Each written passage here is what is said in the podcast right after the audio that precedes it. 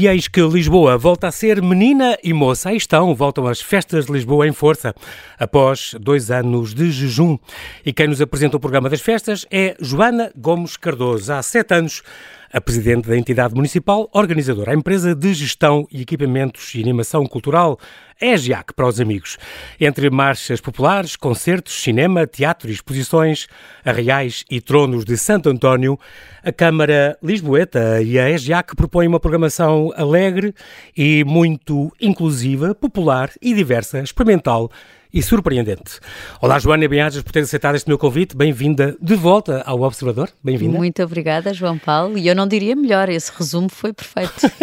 eu estou a dizer de volta porque em 2 de setembro de 2020 tu vieste com o Diogo Varela Silva. Vieste, embora fosse online, ele neto de Celeste Rodrigues, sobrinho neto de Amália, ele veio falar de um ciclo de cinema ao ar livre, integrado nas comemorações do centenário da tia-avó, Amália no cinema, que era no Jardim do Palácio Pimenta. Nessa altura falaste connosco online, mas hoje é ao vivo.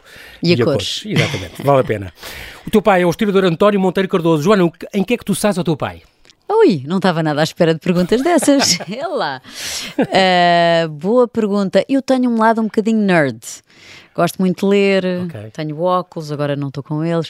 Uh, eu acho que esse, saio, mas estou a brincar, mas no sentido sério e positivo, claro. acho que tenho um lado estudioso pois, em que saio. Não é? Meu pai, tenho também bastante sentido humor. O meu pai tinha uma capacidade única de se rir, a começar de se rir sobre próprio. ele próprio e, e acho que herdei isso também.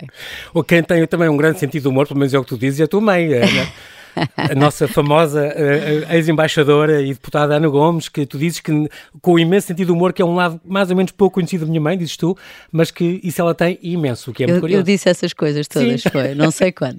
Não, é verdade, é verdade. A minha mãe, e aí é mais surpreendente, porque as pessoas de facto não, não estão habituadas é. a esse lado. É aquele lado não mais só a candidata, Exato, não, não, é? claro. Ao vivo e a cores em casa, é uma pessoa muito bem disposta, com muito sentido de humor, também com bastante sentido de humor dela própria. Aliás, recentemente apareceu aí uma imagem da casa dela absolutamente desarrumada e alguém pôs no Twitter algo com muita graça a dizer: Bem, alguém vai ajudar a senhora a limpar a casa. E ela adorou, riu-se imenso.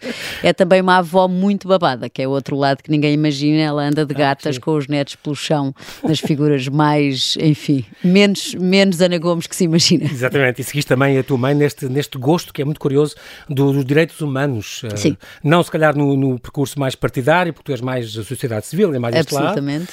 Mas a parte dos direitos humanos, e foste também vice-presidente da Amnistia Internacional, não é? Portanto, aqui a delegação de Lisboa e, portanto... Sim, eu não tive muita hipótese muito. no sentido em que eu cresci literalmente a ceder o meu quarto a refugiados das origens mais diversas que iam lá parar a casa, sobretudo nos anos em que vivemos em Genebra, junto às Nações uhum. Unidas. Portanto, a minha mãe, eh, de alguma forma, apadrinhava pessoas que vinham testemunhar uhum. às Nações Unidas, em muitos casos pessoas que vinham traumatizadas, nomeadamente Timor-Leste, e, e então, para não ficarem num hotel, que era mais impessoal, vinham nada menos do que para a nossa casa, para o quarto da Joana. Exatamente. Uh, portanto, eu não tive hipótese não... A Joana juntava-se à mãe desses dias para ela exato, ter desfrutado do, teu quarto, muito curioso, me revela e, uma grande e, e desde o é. início que, obviamente, fiquei muito tocada, fiquei com uma realidade, se calhar, precoce, uma noção de, precoce da realidade que o mundo não era só como eu o conhecia, era bastante mais duro para muitas pessoas e isso, de facto, trouxe-me ao longo da vida uma ligação muito próxima aos direitos humanos. Mas, curiosamente, e aproveito a ocasião para o explicar, Voltando à pergunta original sobre o meu pai, o meu pai também, à exceção de um partido no qual militou na sua juventude revolucionária, uhum. nunca mais voltou a ter partido e era uma pessoa okay. que acreditava muito na sociedade civil, assim como a minha mãe, embora a minha mãe acredita que é através dos partidos políticos que se altera a realidade. E eu aí saí também um pouco mais ao meu pai, porque de facto, acreditando nos partidos políticos e no sistema democrático, uhum. uh, acredito muito na sociedade civil e de facto, através da Amnistia Internacional, tentei e fui voluntária de várias coisas, o Conselho Português dos Refugiados, a Comunidade de Vida e Paz, uh, porque acredito muito na sociedade civil e acho que em Portugal temos um bocadinho a menos de sociedade civil. É, portanto, deveríamos ter uma sociedade civil mais forte. Tens toda a razão. Por uma grande coincidência, exatamente há uma semana, uh, o meu convidado foi o Manuel Arriaga, exatamente que defende esta, esta questão das Assembleias de Cidadãos, dos Fóruns de Cidadãos, uhum. do Conselho de Cidadãos, o Conselho de Cidadãos, aliás, que fez uma experiência na Câmara Municipal este ano, o próprio Presidente Carlos Moeda gosta muito da ideia e vão formar um partido, o futuro, e eu perguntei-lhe isso, porque é que, porque é que vocês, sendo os cidadãos e o que é que os cidadãos têm, têm a dizer, uh, porque é que têm que formar um partido? Ele disse exatamente porque isto muda-se por dentro. E não, Essa é a visão da minha mãe. Eu tenho temos, a não visão. Vamos ter ideologia, não vamos ter ideologia, nem esquerda nem direita, temos, somos muito inclusivos. Sim, sim, sim, sim. Mas, mas tem que estar no sistema para mudar o sistema. Pois não sei, eu acho que se pode fazer dos dois lados. Pode-se fazer a partir do sistema e também se pode, ou deve, fazer fora, de fora também. Idealmente devia ser, claro que sim. Falaste da tua mãe como uma avó babada e eu vou-te perguntar sobre a tua avó. A tua avó ainda é viva? A minha avó, mãe do meu pai, Estamos fez... a falar em Freixo para a Cinta.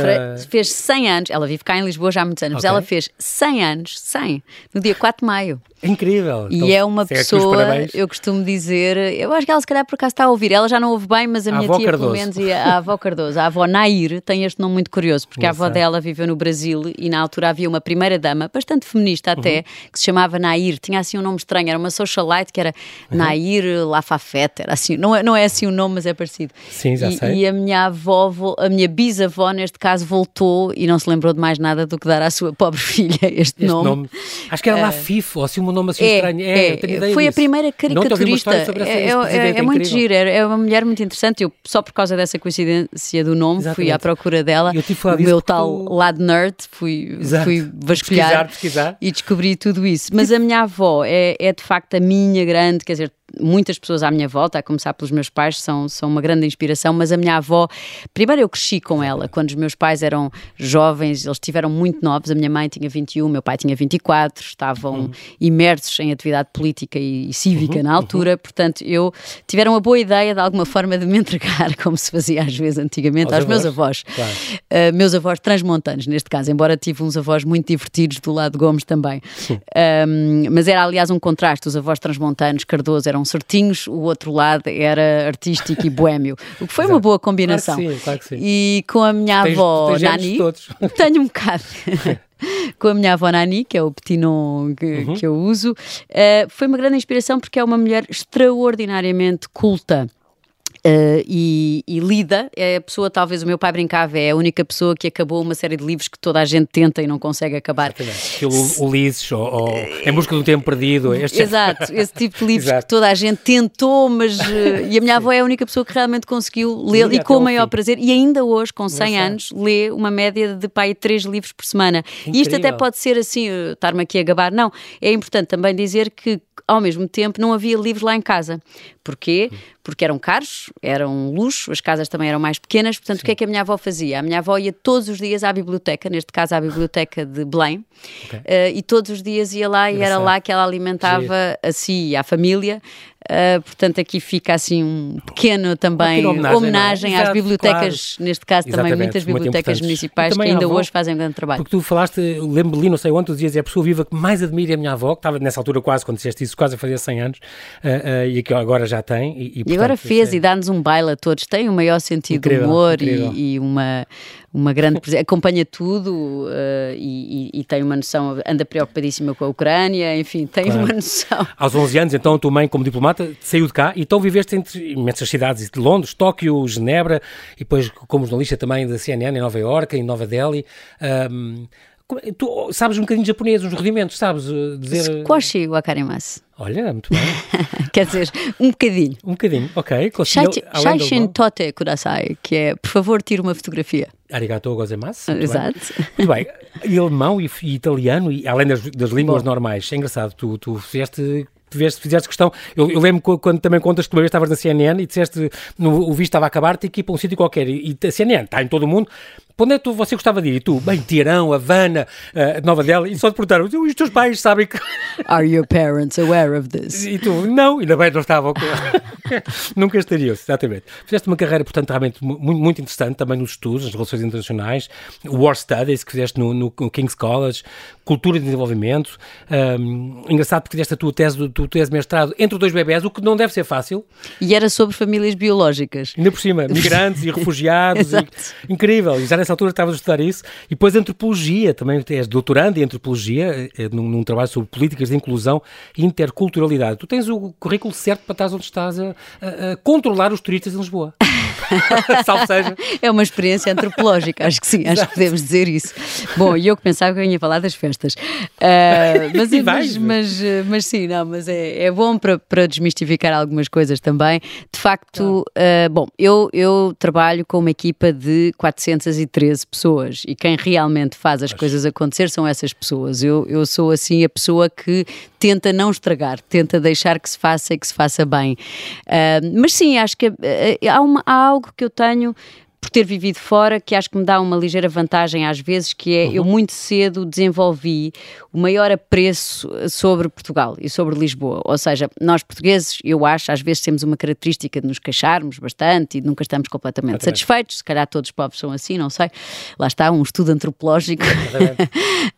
um, mas a verdade é que eu, por ter vivido fora, rapidamente, ainda antes de Lisboa estar na moda, digamos assim, eu já achava Lisboa extraordinária, uhum. do ponto de vista cultural, do ponto de vista intercultural, do ponto de vista do clima, naturalmente. Claro, geográfico, claro. E, e, portanto, tem sido uma honra imensa e um privilégio estar na EGEAC e, de alguma forma, também fazer descobrir uh, todas essas camadas. Orgulho muito do trabalho que temos vindo a fazer justamente para uh, dar visibilidade a Lisboas que estão mais escondidas, ao mesmo tempo sem uh, esquecer os desafios que a cidade enfrenta, a gentrificação, uh, agora com a pandemia, outro tipo de desafios sobre o setor cultural. portanto, eu acho que de uma forma bastante honesta, bastante uhum. sem fechar os olhos, sem, sem ser a avestruz que enfia a cabeça na, na areia, areia procurar, à nossa escala, dentro das nossas possibilidades, darmos resposta. Mas, de facto, conto com uma equipa extraordinária, uma equipa de dirigentes e de equipas uh, uhum. desses, dos vários museus, teatros, monumentos, galerias municipais, Cinema São Jorge.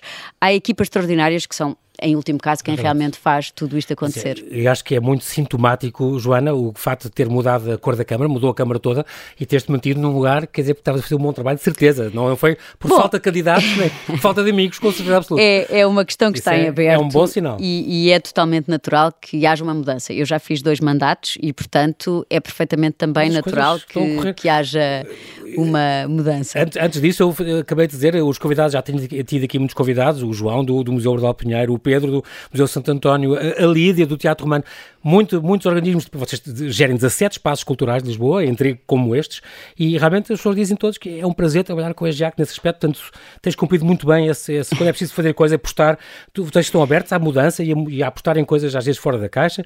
Sim, senhor, tudo que houver meios e houver possibilidade, não fecha as portas, isso é muito eles, eles foram pagos, eles foram, pagos para dizer isso. Exatamente. Não, há, há algo que é, coisa, há, há, algo diferente na EGEAC, que não, não tem a ver comigo, a própria estrutura é assim, é, é, é é ligeiramente. Há uma ligação muito direta, portanto, os uhum. dirigentes, e não só, sabem que me podem ligar diretamente, para o telemóvel inclusivamente, e uhum. se for possível resolver no dia, eu, a minha colega do Conselho de Administração, Sofia Menezes, tentamos resolver no dia. E felizmente há momentos, em, muitos momentos em que conseguimos resolver no dia.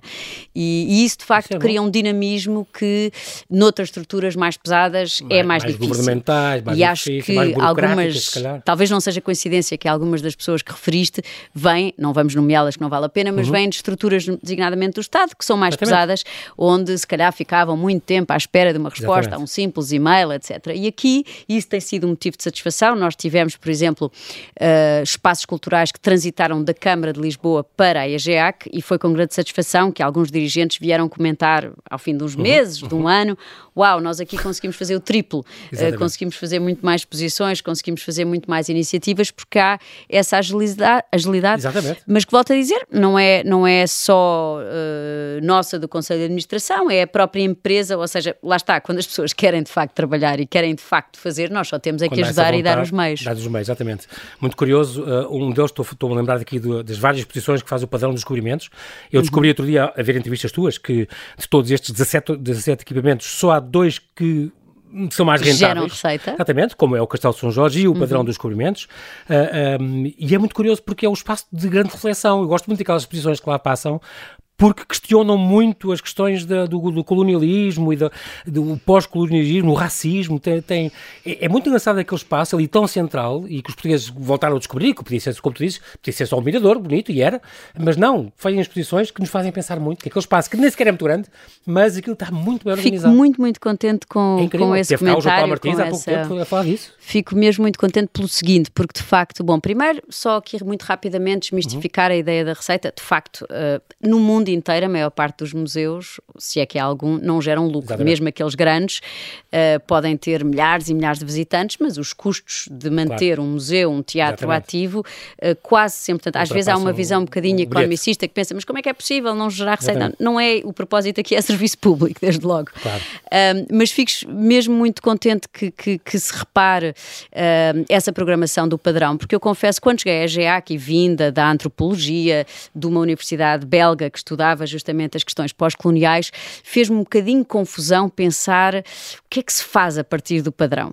Uh, sendo um símbolo, vamos dizê-lo, do, uhum. do, fascismo, do colonialismo, uhum. uh, fazendo uma alusão direta do Estado Novo, o que é que então se faz a partir dali? E estive a estudar um bocadinho o assunto ainda antes de assumir funções, no tempo que tive, e descobri que poucos, mas alguns monumentos parecidos, porque a Europa inteira está cheia desta história, portanto, uh, e, e, o facto de não se falar muito dela também é comum noutros sítios, mas descobri que, por exemplo, o Museu de Tervuren, que é o Museu de Bruxelas, uh, por ser também um espaço colonial... Do, do, do, Congo, não é? Do, Exato, foi feito pelo Congo, Leopoldo, aquele terrível, Sim, uh, enfim, imperador. descobri que muitos deles estavam a aproveitar, ou seja, assumiam essa herança uhum. e diziam precisamente por existir esta herança, é a partir daqui que nós vamos lançar a discussão.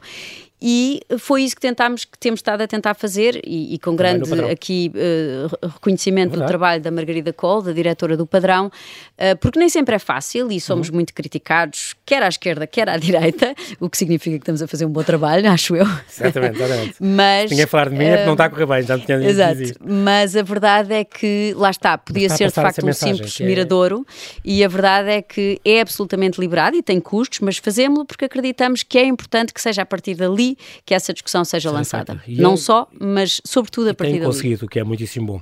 Joana, mas antes só duas questõezinhas. Eu acho que, que continua a haver da parte dos portugueses uma pouca participação cultural como é que a gente pode incentivar um bocadinho isso? Isso é um facto. Uh, há estudos que demonstram que os portugueses têm dos hábitos culturais mais baixos da Europa. Vão um pouco ao teatro, vão um pouco. Uh, isto pode ser visto. Aliás, há um estudo da Gulbenkian muito recente, é o mais recente de todos, que Os também públicos, comprova exatamente. isso. No entanto, nós podemos ver isto de dois pontos de vista. Um, o que é que é cultura. Portanto, quando nós estamos a analisar esses hábitos culturais, o que é que é? Por exemplo, se uma pessoa vai dançar kuduro, Uhum. Isso é um hábito cultural. Se for, então se calhar pode entrar e, e, e, incluir. E, e, muitas vezes, eh, se a pergunta for apenas quantos livros lê, uh, vai ao teatro, Exatamente. aí reduz, não é? Portanto, aí acho que temos que ser uh, abrangentes, um abrangentes, e, pensar no que é que. Para melhorar que, as estatísticas. ou pelo menos para, para dar legitimidade às outras práticas culturais, que não são, se calhar, uh, as que habitualmente pensamos. Uhum. Por outro lado, é verdade que nós, responsabilidade, nós, entidades culturais, uhum. somos a que temos mais responsabilidade nisso, porque se é verdade verdade que Portugal tem esses níveis muito baixos, já os tem há muito tempo. Portanto, se continua a ter, nós não estamos a fazer um bom trabalho. Eu, pessoalmente, e é a experiência que eu tenho tido na EGEAC, acho que isto não, não passa pelo menos não só por, pela questão do preço. Os nossos preços, na verdade, são baixos já, Sim. embora Quando todos comparamos. sabemos que a vida dos portugueses não é fácil e, portanto, uhum. aquilo que é baixo para uma pessoa não é necessariamente verdade para outra. Uhum. Isto passa por outro tipo de questões. Vou dar dois ou três exemplos breves, que são questões, uh, uhum. exemplos práticos de, deste tempo que eu estive na EGEAC. Por exemplo, uh, se a seguir ao teatro existem ainda transportes públicos ou não. Isto faz algumas pessoas pensarem duas vezes se vão ou não. Portanto, pois. Eh, nós, por exemplo, concluímos que os nossos horários estavam todos muito tardes. Eh, eh, quando acabavam já não havia metro. E, e, portanto, se nós queremos ter, sobretudo, uma outro tipo de diversidade de públicos. De captar os públicos assim, Exatamente. Então, se calhar temos que pensar. Bases, é? claro. Não é só pensar o tipo de peça, isto ou, ou, preço, mas é pensar, por exemplo, há metro a seguir ainda para as pessoas que não têm carro poderem uhum. cá vir. Uh, e o que eu tenho reparado, com alguma surpresa, devo dizer, porque não achei que fosse tanto e tenho tenho confirmado que é, uhum há os portugueses, muitos portugueses ainda sentem intimidados de entrar em determinados espaços culturais, em determinados museus, em determinados teatros.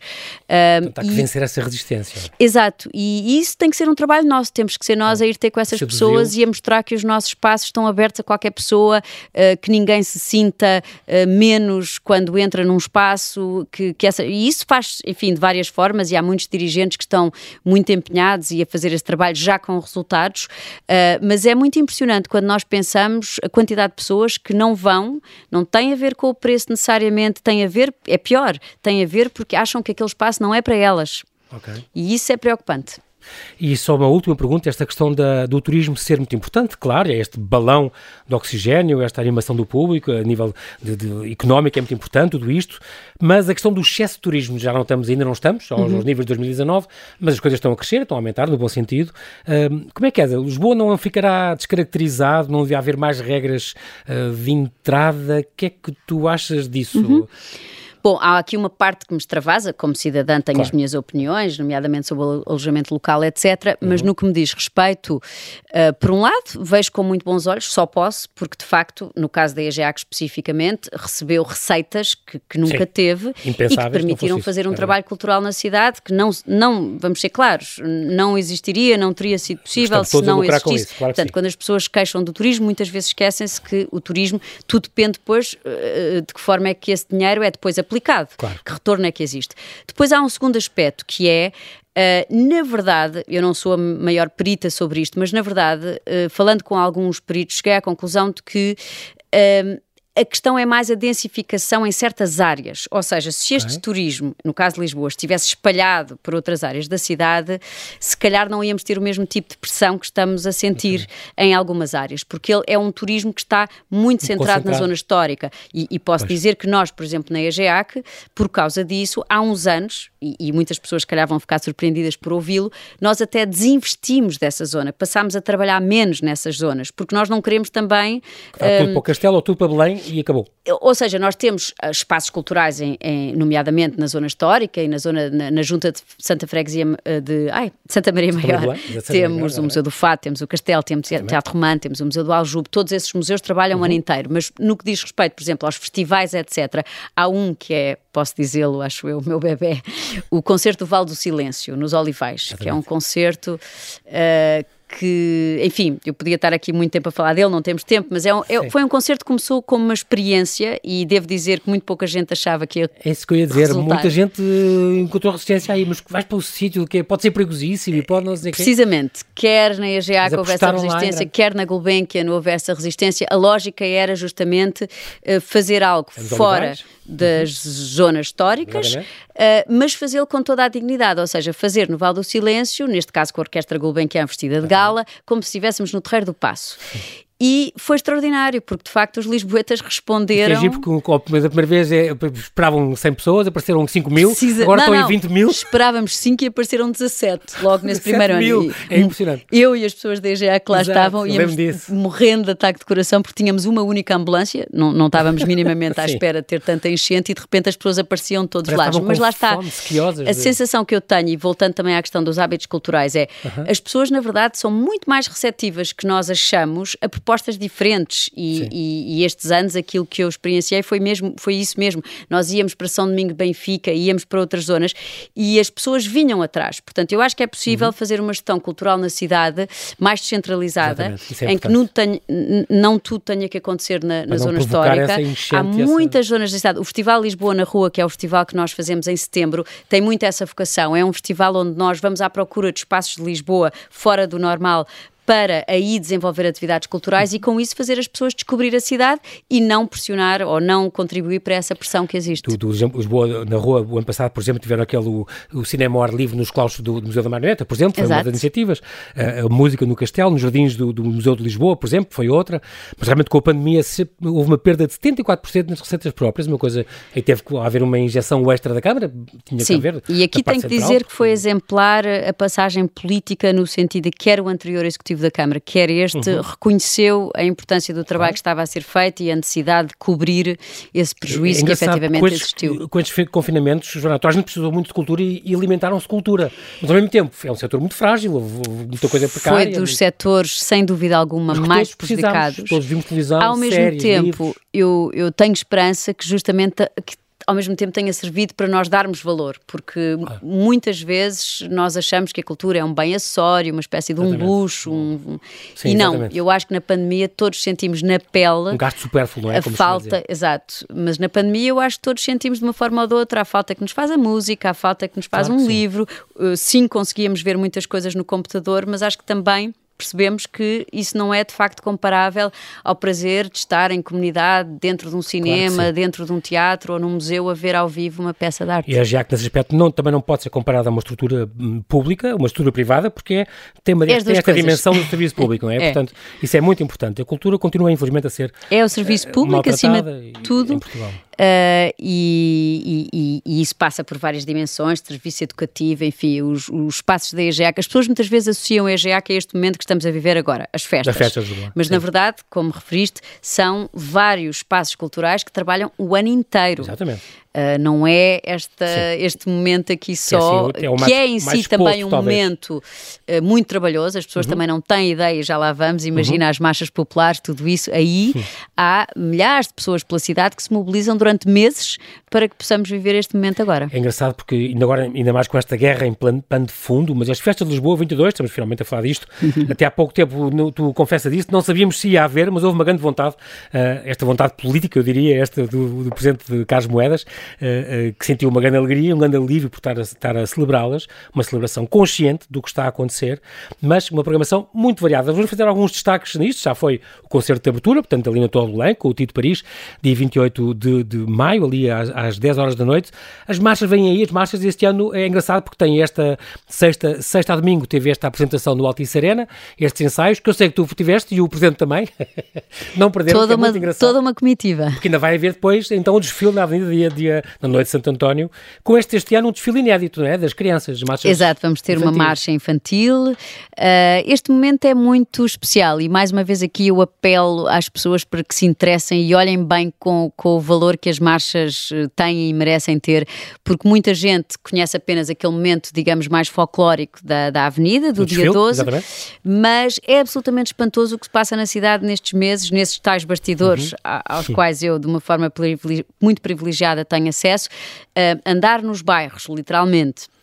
Uh, nos espaços de ensaio, alguns precários e ver a dedicação extraordinária destas pessoas que não ganham nada com isto, Sim, não, é, é carolice mesmo. É carolice total. Mas ainda é descaracterizados e tudo ainda, não é? Totalmente ainda, Genuínos. exato, exato, ao vivo e a cores. Vivo e a cores. Isso é logo muito giro porque vê-se vê miúdos de toda a espécie, miúdos de cabelo azul.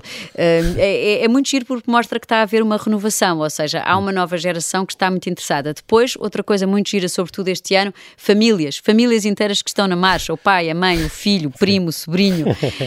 um, e voltando àquela questão há bocado do turismo, aí eu também fico um bocadinho mais esperançosa, porque aí é que eu vejo que há todo um bairrismo e há toda uma vida comunitária na cidade. Nós é que muitas vezes não nos apercebemos disso, mas, e as coletividades são importantíssimas nisso, as coletividades e por isso também... Este ano vai haver o regionalismo em Lisboa, não é? Também, Esta, também, as casas encontro, regionais. O primeiro encontro das casas regionais. Mas uh, às outras coletividades de Lisboa, a, a, Câmara, esta e a anterior, uh, durante a pandemia também garantiram as verbas, porque uh, são, são elas que depois dinamizam todo este bairrismo e espírito uhum, comunitário uhum. que efetivamente efetivamente está vivo e recomenda-se. Nos anos 80, pelo que me contam, as marchas estiveram quase a acabar por falta de interesse, não, não, não havia interesse, as pessoas provavelmente associavam a algo que não era, não era interessante. Mais folclórico ou mais saloio Exato, ou mais, não é? precisamente. Menor. Agora, eu diria, eu quase compararia ao que aconteceu com o fado.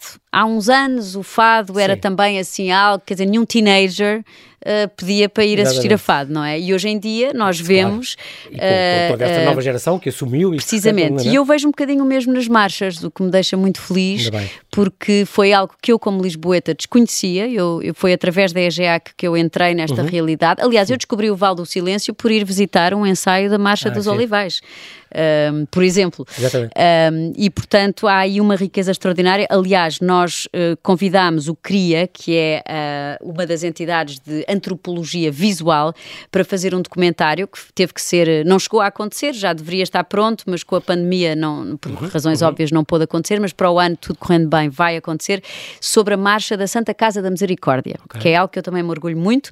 Começámos em 2017 com esta marcha, é, é portanto, há o concurso das marchas e depois há três marchas sempre fora de competição. Okay. Voz do Operário, Mercados e esta uh, nova, digamos porque assim. Porque não é ligada a uma freguesia específica. Exato, são pessoas uhum. de toda Lisboa que Trabalham, são utentes. Não, não, não. Ah, utentes. Não, utentes. Ah, tá bem, Portanto, boa. temos pessoas com um histórico de toxicodependência, pessoas com doenças como Alzheimer, uh, pessoas uh, velhinhas, simplesmente. Uhum. Uh, todas, é, é, uma marcha fascinante e, e, e quem se interessar Muito por isso, bom. eu peço que a veja com muita atenção, porque, mais uma vez, na avenida, no dia, com a caracterização, é difícil ver, mas ver ao vivo e a cores estas pessoas é muito comovente. Engraçado. Vamos fazer mais agora, agora temos 10 minutos, fazer alguns destaquezinhos aqui mais, falaste em Fado, por exemplo, há estas duas noites dedicadas ao Fado, Fado no Castelo, dia 17 com, com o Ricardo Ribeiro, onde aí vai ter a ajuda do pianista de jazz João Paulo Esteves da Silva. E no dia a seguir, sábado, dia 18, a Terezinha Landeiro, aí com o Bagir e a Mimi Frois, também estou curioso o que, que, é que será esta, esta fusão.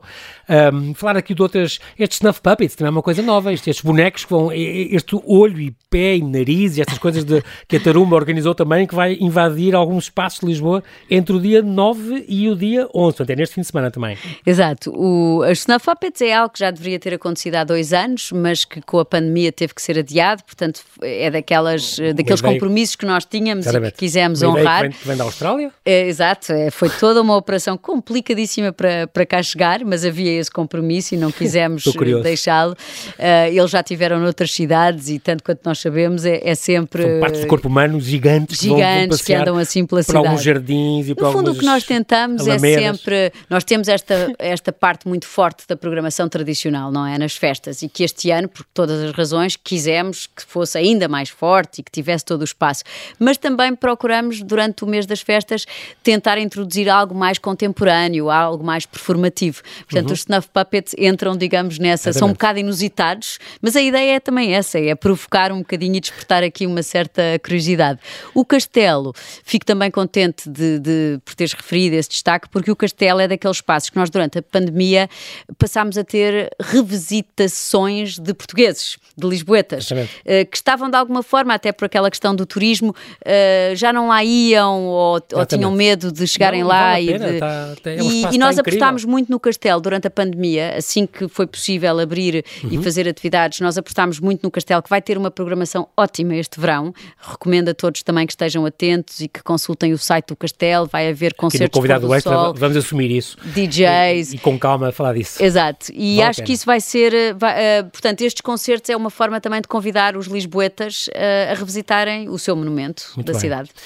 Estou aqui a ver outras coisas, o Cine Conchas, volta ao cinema ao livre também, e não é com filmes quaisquer, é aqui a partir entre 30 de junho e 16 de julho, um, este, o Dune, o Belfast, a Ambulância, há uma série de filmes que vão lá, vão lá dar e que vale a pena ver. Já falámos deste primeiro encontro das casas regionais, que vai acontecer neste fim de semana 25 e 26 de junho, ali na Quinta das Conchas, muito, muito curioso. E, no fundo, as casas regionais são embaixadoras, não é, da, da, da capital da cultura regional do país. Juntam-se então este ano ao programa das festas, muito importante. A Festa da Diversidade, no 18 e 19 de junho, na Ribeira das Naus. Um, temos uma série, Lisboa Mistura também, este, este espaço intercultural destinado ao conhecimento e à inscrição de novas linguagens e tendências na cidade.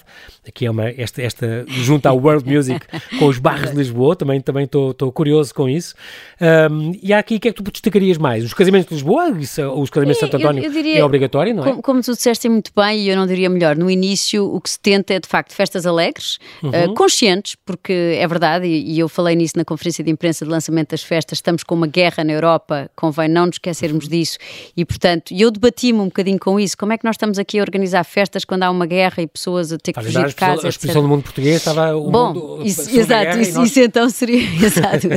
mas, mas aquilo que, que eu acho que apesar de tudo vale a pena refletir é, ao mesmo tempo, celebrarmos justamente o facto de podermos estar livres Exatamente. e em segurança. E isso pode ser uma forma de resistência, uma resistência ao medo, por exemplo, da pandemia, uh, e um dar valor a, a podermos fazê-lo conscientes de que há pessoas que não podem. Uh, e é por isso também que estas festas uh, têm essa, essa grande essa diversidade. É. Uh, por exemplo, essa festa da diversidade é organizada com a SOS Racismo. Uhum. Portanto, Uh, nós temos esta componente muito lúdica, muito festiva e obviamente que o que queremos é que os lisboetas, sobretudo depois de estarem fechados em casa dois anos, que se divirtam, que aproveitem os arraiais e, e as marchas populares, mas há muitas outras coisas, né? para quem quiser, há muitas outras camadas nestas, nestas festas de Lisboa. Eu, eu se calhar destacava, não sei se, se, se, como é que está o nosso tempo e se devo já passar para o fim ou não. A gente vai falar do concerto okay, de encerramento. Porque sim, eu, eu, esse concerto de encerramento eu acho que é vai curioso. ser é especial. Há, há aqui outras aspecto que eu aproveito para destacar, que é, normalmente, os nossos concertos, seja de encerramento ou de abertura das festas uhum. de Lisboa, são feitos de raiz, não são concertos que já existam, onde vamos a um catálogo buscar, não. Normalmente são desafios que nós, uhum. são inéditos, desafios que nós lançamos aos, aos músicos.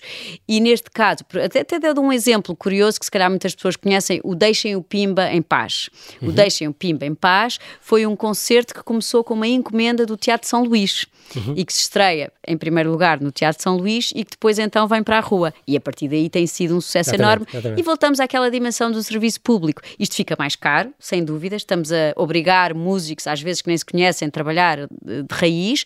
Demora mais tempo, é mais caro, mas lá está. Com isso conseguimos criar iniciativas que se calhar de outra forma não teriam a possibilidade exatamente. de existir. Portanto, nós este, na abertura Convidámos o Tito Paris. Exatamente. O Tito Paris, por sua vez, trou trouxe outros músicos e criou-se esta ideia, aliás, muito ligada àquilo que falávamos antes, com este mote, o que nos une. Exatamente. Depois da tema. pandemia, com uma guerra, o que nos une. Exatamente. Isso foi, digamos, o mote de abertura das, das festas, com, com o Tito Paris, um concerto que foi extraordinário. Quem teve a oportunidade de estar naquela noite na, na, Torre Belém uhum. uh, foi muito giro, porque viram-se famílias inteiras de várias gerações e dançar como eu nunca imaginei. Aliás, responsáveis políticos que eu não vou nomear uh, dançaram bastante. Uh, que é engraçado. também a Camila Medina, Joana Mendoeira, às vezes são um bocadinho tímidos nesse aspecto, mas Sim. ali, de facto, o Tito Paris conseguiu pôr literalmente toda a gente a dançar. E agora vamos ter este concerto de encerramento que para mim vai ser uma surpresa, porque lá está, é, foi algo que foi um desafio que foi lançado, uh, portanto há vários músicos que estiveram uh, a trabalhar neste concerto, que é um concerto que tenta fazer algo que é o que nós também tentamos ao longo do ano, que é trabalhar a memória da cidade. É Neste caso, a responsabilidade é enorme, centenário do Parque Mayer, Exatamente. Parque Mayer, de onde vem, aliás, muito tudo isto que nós falámos aqui das festas, as próprias marchas, marchas populares nascem a partir do Parque Mayer. Esta, um, esta ligação da, da, música, o teatro de revista, tudo o que nasceu lá, não é? Exato, este Portanto, concerto é sobre 30 os êxitos. 30 de junho de 1922, não é? 1 de julho, aliás, de 1922, Exato. o Parque Mayer abriu as portas e, portanto, aqui este cheiro a Lisboa, então, é o tema. Exato, o, o, o centenário em si do Parque Mayer vai ser festejado ao longo do mês de julho, já depois das uhum. festas no Parque Mayer, mas nós quisemos quisemos também prestar a nossa homenagem através deste encerramento das festas, já dedicado e a pensar no Parque Mayer. E o conceito é tentar revisitar os, os êxitos musicais, porque dos grandes êxitos do Parque Mayer, portanto, a partir dos êxitos de revista, uh, muitos deles tinham êxitos musicais e a ideia Exatamente. é revisitar esses êxitos musicais. Portanto, eu acho que para as pessoas mais velhas vai ser engraçado porque vão se lembrar. Exatamente.